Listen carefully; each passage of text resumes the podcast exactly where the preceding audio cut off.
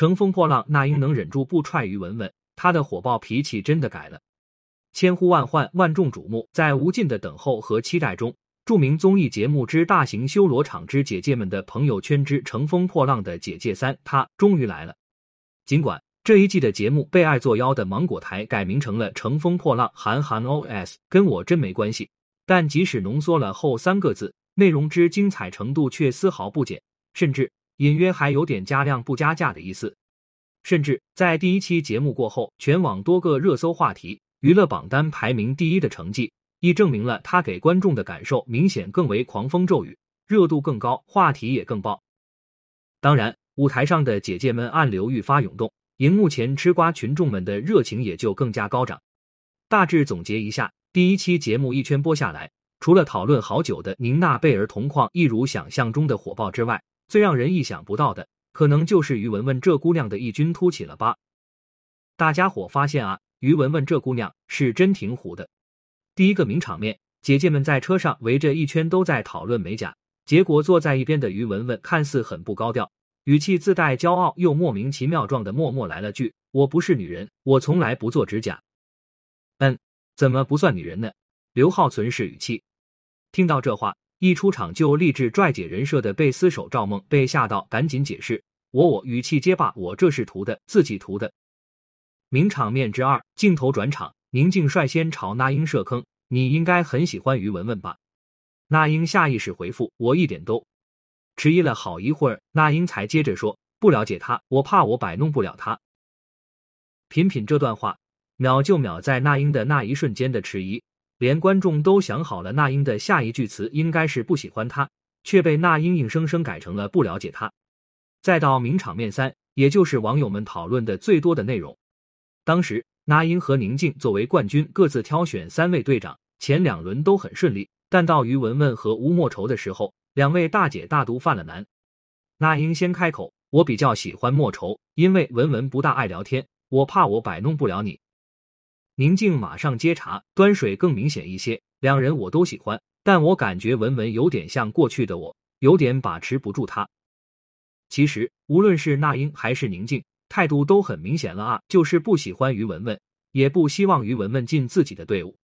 而这段画面之所以能够被网友当成市民场面来讨论，最直接的因素就是于文文怼人的回答：“有什么 hold 不住的呢？那怎么办呢？”两位大姐大表情蒙圈，哑口无言，强颜欢笑。在后来的结果，大家伙商量反选，由吴莫愁点名说他要那英，才结束了这场抢人战。最终，吴莫愁选了那英，于文文归队宁静组。总之，无论是观看了全程的观众，还是只看单独的片段，都能感受到现场气氛很微妙了。也不得不说，于文文勇是真勇，至少平心而论，换作是其他姐姐，在自带气场的那英和宁静面前，绝大多数都很难保持不紧张且能应对自如，甚至是反怼过去的。不过话说到这里，浪姐的名场面让人看到了于文文的勇。也让人感慨，现在那英的圆滑，谁能想到这是当初遇事不顺开口就是国粹的那英呢？谁能想到这是当初在商场一言不合就抬脚踹人的叶赫那拉氏呢？没错，隶属于叶赫那拉氏一脉的那英就是名副其实的贵族。假如大清没亡，头衔就算往低了说，那最起码也得是个格格啥的吧？在这种背景深厚的家庭中出生，那英的父母当然也不是普通人。根据资料显示，那英爸爸名叫那鸿生，他不仅是香港科学院的医学博士，还在一九九三年攻克了白血病，发明了新药消白丹，在国际医学领域都有不俗的地位。所以呢，那英和姐姐在小时候就被父母寄予厚望，不出意外的话，那英也应该会是下一代名医衣钵的继承人。只是那是不出意外的前提下，从小那英就对学医不感兴趣，一下课。他就跑到文化歌舞团去看演出，去舞团的次数越来越多，也就逐渐喜欢上了歌舞文化。再后来，为了学英语，老师号召大家买了录音机，那英就跑去买了音乐磁带，包括华语、英语、日语等各种语种音乐在内，那英几乎听了个遍，甚至朗朗上口的他，很快就展现了唱歌的天赋。因为喜欢唱歌，那英对父母的话真是半点都不爱听。据说。小时候的那英没少挨打。有一次，他在看演出的时候被爸爸揪回了家，为了让他听话，那爸爸抓起拖鞋就朝他打，结果拖鞋都抽成了两半。那英愣是没松口服软。这里插播一条小八卦，有传那英小时候还经常跟男孩子干仗，有一次还意外受伤，导致鼻子旁边留了疤，这也导致原本打算当演员的娜姐，最后把理想改成了当歌手。总之，也就这样，那英最终还是如愿没跟着姐姐一起学艺。到十六岁那年，那英考入沈阳歌舞团，从伴唱到主唱，一直到一九八八年参加阳光杯青年歌手大赛，并获得通俗歌曲组金奖而出道。出道时的那英擅长模仿台湾歌手苏芮，包括他比赛时表演的曲目也是苏芮的《我找到自己》。那会儿，内地歌手的影响力远远不及港台艺人。为了在歌坛站稳脚跟，唱片公司就把那英包装成了苏芮的造型，主打模仿。并且那英那会儿的艺名还叫苏炳，有时候也用苏芮的名头发片，然后用一行小字写下苏冉这种相似的擦边名字。换成现在的话来说，就是典型的山寨。但那英的实力还是在的，没过多久，他就凭借一曲西北风格的歌曲《山沟沟》而受到关注，并凭此入选了香港年度十大金曲奖。再后来，那英开始参加春晚，开始在台湾地区发片。并相继推出了《白天不懂夜的黑》《征服》等热门单曲。到了二零零一年，那英在歌坛的大姐大地位已经初具雏形。那时候的她，不仅是第一个在香港红磡体育馆开演唱会的内地歌手，也是第一个签约台湾唱片的内地歌手。一九九五年，二十八岁的那英与足球运动员高峰交往，一个是歌坛的大姐大，一个是体育圈的风云人物，两人的结合充斥了各大头条的版面。也是从那时开始，那英直来直往的火爆脾气被大众逐渐熟知。在外界还在讨论两人是否合适的时候，二零零四年，那英风风火火的怀孕，不久后产下儿子高兴。在那个信息尚且闭塞的年代，一届大明星甚至连婚都没结，就敢顶着未婚生子的头衔公开露面，也就那英一个人了吧？这还不算啥，还记得那英怀孕的那段时间，一个叫做王娜文的女人公开爆料。说自己早就给高峰生了儿子，都三岁了。后来有八卦媒体爆料说，那英早在私生子事件曝光之前就知道了王娜文这个人了。然后那英带着一伙彪形大汉闯入王娜文的酒吧，打了人，砸了店，一通威胁过后，甩下五万块钱，嚣张的不得了。当然，这毕竟是爆料，真实性有待考察。但话说回来，那英的嚣张肯定是实打实的。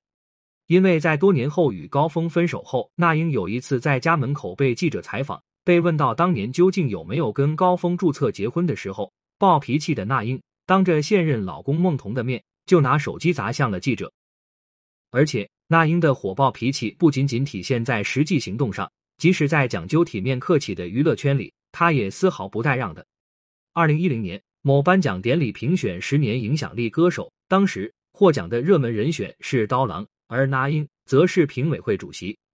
按照奖项本身来说，评判的是十年内最具影响力的歌手刀郎，一个爆卖两百四十万张正版专辑的人，无论哪方面都符合条件。但不知怎么的，那英就是瞧不上刀郎。他不仅坚决不肯让刀郎入围，还当众直言刀郎不具备审美观点，评选标准不能只靠销量。最夸张的是，有媒体报道，那英开会时撂狠话。KTV 点刀郎歌的都是农民。二零一三年，湖南卫视《中国最强音》邀请章子怡做评委，当时作为《中国好声音》导师的那英和章子怡正好在某个商业活动同台。这么好的机会，一向好事的记者肯定不会放过。于是有人当场就问那英对章子怡当导师这事儿怎么看？这按理说吧，大家都是同行。一个混歌坛，一个混影坛，圈内地位也差不太多，抬头不见低头见的，总归是要客气几句。没成想，那英先是说祝福他，结果下一句就改口讽刺章子怡只能当造型导师，还直言他带不出来冠军。听到这话的章子怡也只能尴尬的笑了起来。也是在同一年，那英和张惠妹一同在中国好声音当导师，已经在第一季节目做热屁股的那英。竟然在选手反选导师的环节，对着场上的选手说：“你就选阿妹吧，这样你们可以研究一下怎么胖起来的。”阿妹内心 OS。当然，要说那英的名场面，还得是当年她自曝逼林志玲喝酒这件事。在某节目上，那英自曝有一次跟林志玲同场参加活动，林志玲作为晚辈，主动端着酒去敬他，那英一口就干了，但林志玲却没有喝。随后，林志玲解释说自己过敏喝不了，那英就跟林志玲说：“你可是在北京，你不喝的下场是什么？你知道吗？”这一通威胁下来，林志玲怎么敢不喝呢？但带来的结果就是林志玲全身通红，大片皮肤出现过敏现象。当然了，林志玲这事可以说是林志玲自讨没趣，喝不了非要去敬酒，不管是好心还是啥，后果都得自己承担。但那英逼喝酒这事儿也不止林志玲这一个。之前周传雄被邀请和那英同场参加《康熙来了》，他就公开爆料自己明确说过有胃病，且第二天要工作，结果还是被那英逼着喝了。结果周传雄喝到病到住院三天三夜，那英听完还不客气的回复：“得让他知道一下什么是大陆人。”后来这些年呢，那英因为一些争议，主要是《好声音》减少了露面次数。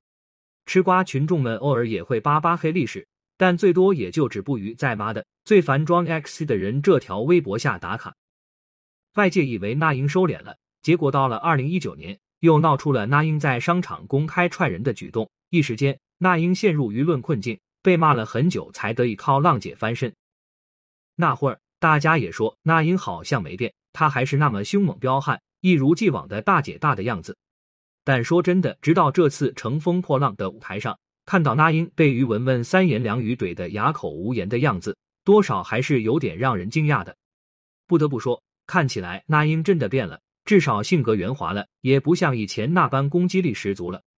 要不然，按照他一贯的脾气和性格，第一时间没掀桌子，都让人觉得意外吧。